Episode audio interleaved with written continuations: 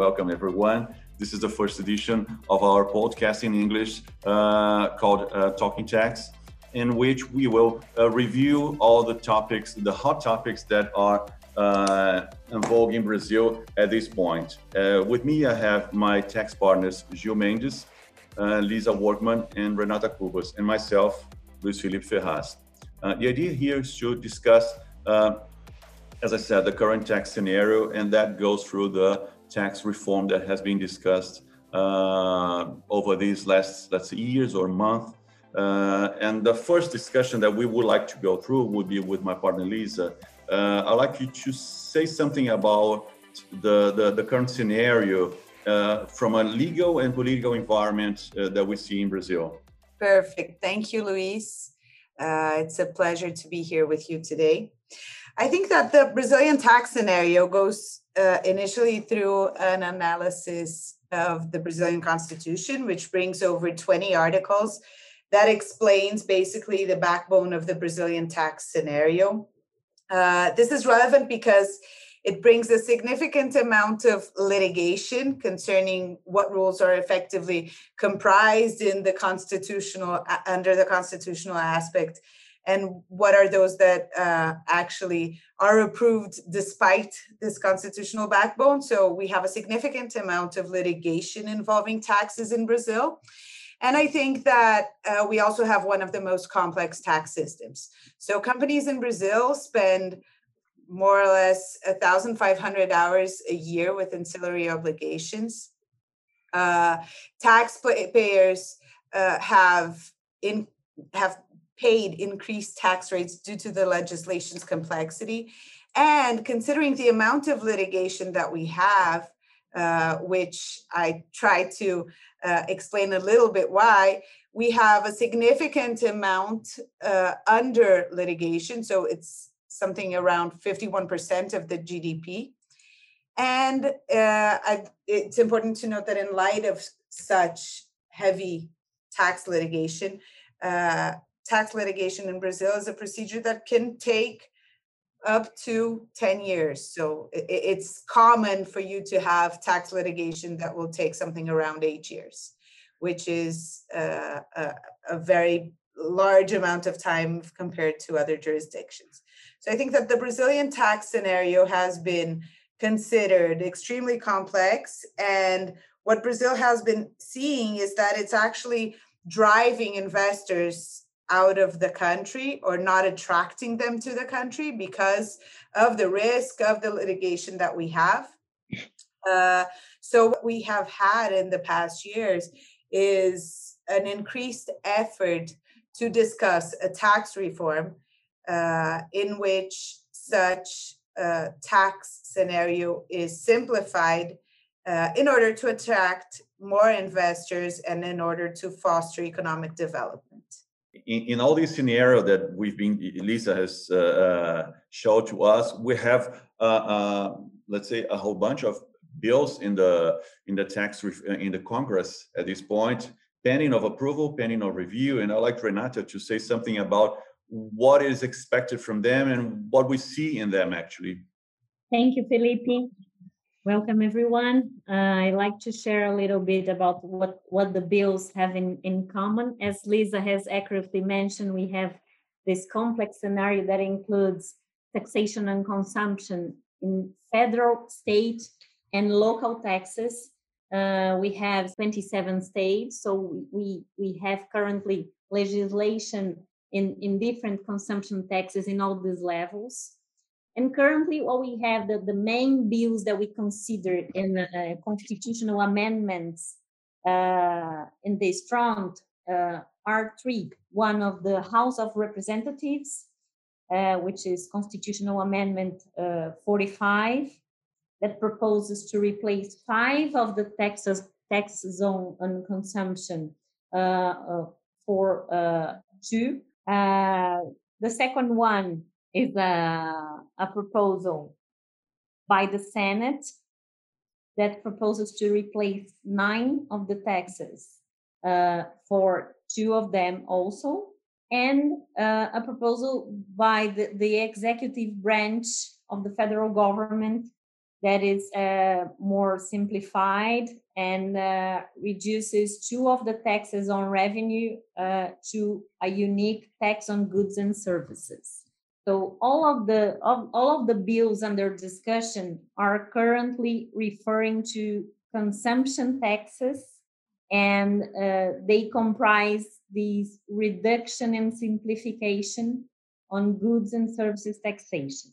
Some of the things that they have in common is that all of them uh, fight some somehow uh, the current tax benefits or or local benefits um, and and the the motive is that these these benefits would be the reason why we have tax wars all the tax litigation that lisa uh, mentioned before house of representatives uh, really wants to extinguish any type of benefit. So in, in, a, in a, after the tax reform, no tax benefits referring to taxation on consumption would be allowed. The second one would admit uh, a certain amount of benefits in different rate, rates. And uh, the third one uh, maintain some of the, the favorable taxation regimes for uh, on, in, on, on revenue. Um, so to, to make very uh, short, a long story, basically we have unification of taxes, um, transition uh, periods different in, in these in these bills, and we we have been discussing these these three main uh, bills during the whole year of 2020, and now we have this commission that is discussing all of them and trying to bring a unified uh, proposal that is not in one extreme of just uh, canceling all the benefits nor uh, maintaining all of the benefits because just for you to have an idea we had like over 200 proposals for amendments in these bills showing that uh, many stakeholders are not really um, welcoming the, the tax reform as it is posed? I guess at this point, uh, the $1 million question will be what will be the likelihood of a tax reform in 2021 or maybe even ever? And I understand that people here will have uh, maybe conflicting answers uh, in that respect, which I would like to, to, to hear. Uh, in my view, I understand that a tax reform in 2021 may be approved depending on what you call tax reform. I mean, you can have a tax reform according to what the government wanted. You, you can have a tax reform, just a single bill uh, with a mm-hmm. single uh, change being called a tax reform. It really depends on what you call a tax reform. But what do you expect in that respect? Um, Luiz, if you allow me to um, use my crystal ball here, um, I think everyone expects a overhaul of the Brazilian tax system, right? A, a, a true simplification um, of the indirect taxes, the reduction in the number of taxes, you know, a more uh, friendly tax environment, a more pro-business um, uh, tax environment. I I think that's not going to happen. Um, the government um, and the president of the house already said that they will push for whatever is possible um, a lot of going back and forth. But but but if the reform is supposed to pass still in the second half of 2021, I think it, it probably will come in the form of a, a simplification of PIS and COFINS that we probably discuss later, IPI taxation, but not as broad as everyone expected. So if it doesn't happen the second half of 2021, probably it will happen only in 2023 when we have a new president and and if that goes through uh, meanwhile we, we, we'll have to live uh, with the system that we have right now i agree with you and i i i believe that sometimes we may seem a little bit skeptical about a full tax reform uh, but, actually this derives from our history because in the last 50 years in Brazil, we really we really um, had this as a challenge, the unification of taxes, and we were able only to make like small portions of reforms, uh, small unifications. On the other hand, I believe that we never we never came so far as we we came with this uh, development of discussions, uh, public hearings about all the about the, the the bills with all the stakeholders, really showing some level of willingness really to cooperate and address the most critical challenges uh, that we are facing uh, in in in taxation particularly in tax administration. So I believe that even if we have some type of in, an enhance in our taxation on consumption, this is going to be very good and, and uh, attractive for investors, considering that tax administration and the, the daily daily challenges of the taxpayers due to the tax administration as the system is now being simplified will be really uh, good for the country. And I think that that is actually the high point of all of this discussion. So I think that the biggest win here is actually that we are effectively discussing the need for a tax reform. And I think that, uh, as Renata mentioned, we've come a long way. So I think that there is kind of a consensus that things do need to change. Uh, I think that what we are facing at this point in time is actually discussing how things will change, right? And how big of a change will be made. So I think that uh, regardless of the the fact that it's really important for us to have a tax reform come through, uh, there's still a lot of challenge around how to make that happen. And and so maybe what we could discuss a little bit now is what is the format that we've been seeing uh, and and what taxes are actually the ones that create the biggest hurdles and and what is actually in line for us to develop. But i think that there's a long way to go still. Yeah and from a political perspective what is the how easy it will be to pass any type of bill? Because of course one thing is to discuss a revenue-based tax another thing is to discuss a, a dividend taxation so in, in each type of uh, let's say area of taxation you have to, to have a whole new discussion and a, you know all this discussion on the political acceptance of each of each rule having discussed everything that we discussed at this point, what do you expect a tax reform would be in a format shape? For instance, we will have some different taxes, as we said. What, what do you expect from each tax in that respect? Lisa, do you know anything about the CBS?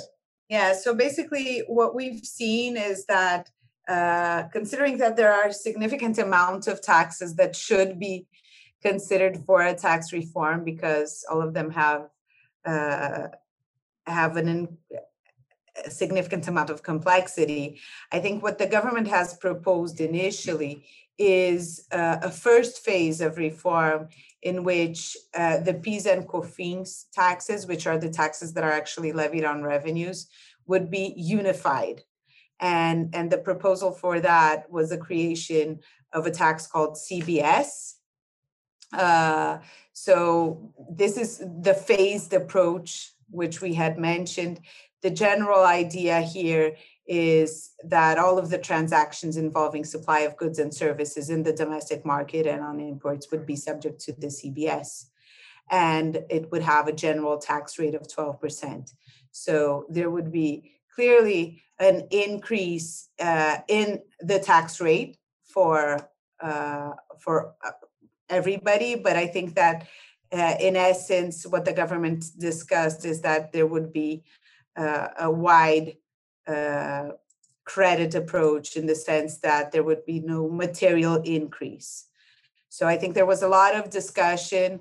Uh, the, the proposed bill brought about some innovations, uh, such as responsibility for digital platforms, which is also a subject that has been included uh, to some degree in tax reforms and that has affected the technology uh, sector, and also uh, a wider discussion on how uh, the IT sector would actually be uh, burdened. So there's a specific regime for financial institutions in the in the CBS as well, and I think it it communicates a little bit with the will of the government to actually put some pull something through in the sense of having a partial uh, change in the tax legislation to which they can address as a tax reform. But the fact of the matter is that there's uh, other there are other taxes such as the ICMS and the ISS that Renata can discuss a little bit more right now uh, that present a huge amount of complexity and that in fact uh, burden uh, uh, the investors when they decide to do business in Brazil. So I think we can go from there. Renata, if you could say something. Well, the ICMS is currently charged on uh, services, uh, interstate and intermunicipal services of transportation, communication services, and the circulation of goods. So it's our state VAT, and we have like 27 legislations and uh, tax administrations dealing with the different uh, rules for these, these local tax. Uh, we, we have a lot of discussion about what is a good, what is conceptually a good or a service, and how would we tax intangibles. So having an unification of what is taxation on goods, that is ICMS, and what is service, that is ISS, in the way that normally we, we, we see uh, in most of, of the, the jurisdictions that have a specific VAT is really very important. And in this in these bills, what we expect is the, is really that this unification um, brings a lot of, of uh, legal certainty to the taxpayer and tax administration, avoiding lots of litigation that we have for both of these taxes, uh, referring to, to, to disputes and tax war between states and municipalities, because currently we have the services being taxed mostly by the 5,000 municipalities that we have, and the states taxing the the goods and the services of communication and transportation that I mentioned before. So it really gives space to lots of litigation, uh, delay in in uh, taxation, and lots of legal certainty for uncertainty for the companies when structuring their businesses. So this unification uh, would also uh, offer a, a, an, an environment where you could have legal certainty and certainty on the, the taxation of intangibles that currently is not taxed by these, these local taxes. Um, also, one thing that we have never uh, discussed before that's part of this proposal is taxation on destination, so on the consumption consumption of the goods or and the services. That is something that is expected, and calculation um, of the tax with transparency because currently all of those taxes are part of the price of the goods and services being offered so companies always have to to consider the tax as part of the price not uh, it doesn't work as normally vat type taxes work uh, here in brazil. We expect it also to to maintain uh, exemption for exports that is currently separately on, on both of these taxes and a unified most of all and the most important things uh, of all of, of, that we mentioned an unified tax administration. So although we, we are succeeding a local tax a state tax and federal tax in one unique uh, goods and services tax we would have uh, in the future a unique tax administration with representatives of all these uh, governmental entities uh, and and really make it easier for taxpayers and uh, tax administration to to to deal uh, with local taxes and federal taxes on consumption.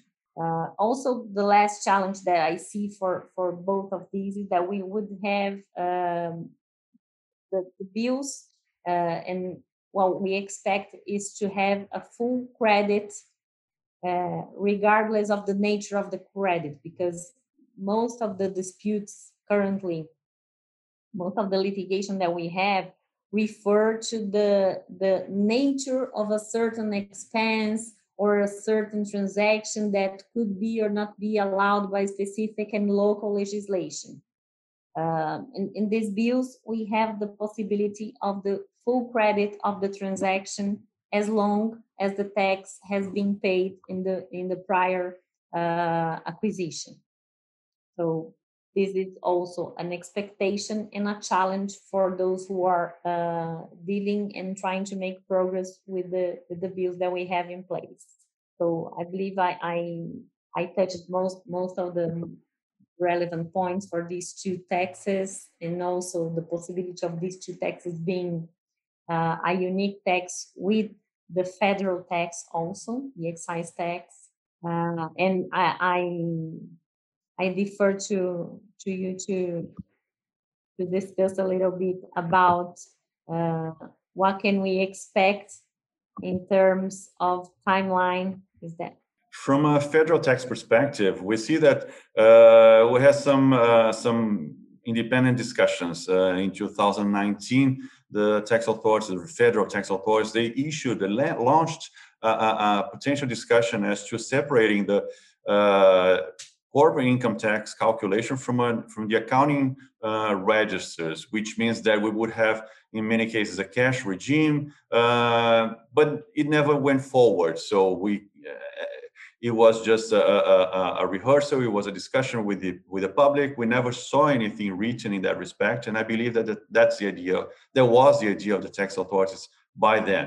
Of course with the pandemics all the discussions came uh, to surface. So i understand this is this could be an idea but again it's so far i understand this has been dormant but uh, we can expect that in the future the tax authorities bring it back uh, for further discussion and uh, uh, maybe not in 21 but maybe in the in the following years and this is what something we could expect uh, for the future.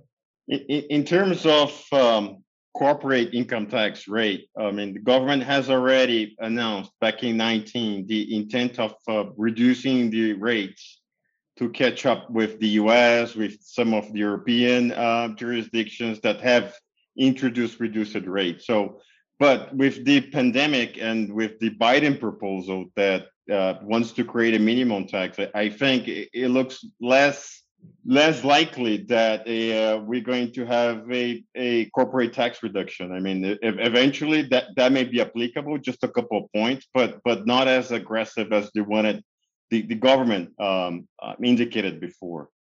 Um, another two topics I wanted to bring um, to you is on the transfer pricing. So back in 19, um, the government was very bullish on harmonizing the Brazilian rules with OECD. Um, a lot of joint sessions with taxpayers um, to indicate uh, what the government expected, um, how that change will be processed, and there were some um, homeworks on the taxpayer side, you know, um, about a draft or potential draft or what the taxpayers wanted to see in terms of a transition period, simplification of documentation. So it really seemed that that change would go through, but but over the last year or so, uh, we haven't heard a lot of the transfer prices. So we we expect that the government will push through that reform, that change. It's really important for the country to um, harmonize, to attract new investments, um, to be more business friendly. Um, but but so far, it kind of remains unclear for now whether the government will introduce the changes in 21. If if not this year, once again, probably we're going to push it to 23. Um, another very important point of discussion that that you know brings a lot of discussions to Brazilian taxpayers, especially, on the CFC taxation regime. Um, we have the what they call presumed tax credits that will expire next year, which will put Brazilian multinationals in disadvantage relative to European jurisdictions where you have participation exemption. So, and and it, it, that's one point that we haven't heard from the government. What's the proposal um, as far as income tax reform? So we are completely in the dark. Um, hopefully, at least the presumed credit will be extended beyond 22. Um, ideally, I think that's everyone's dream to have uh, a participation exemption regime introduced.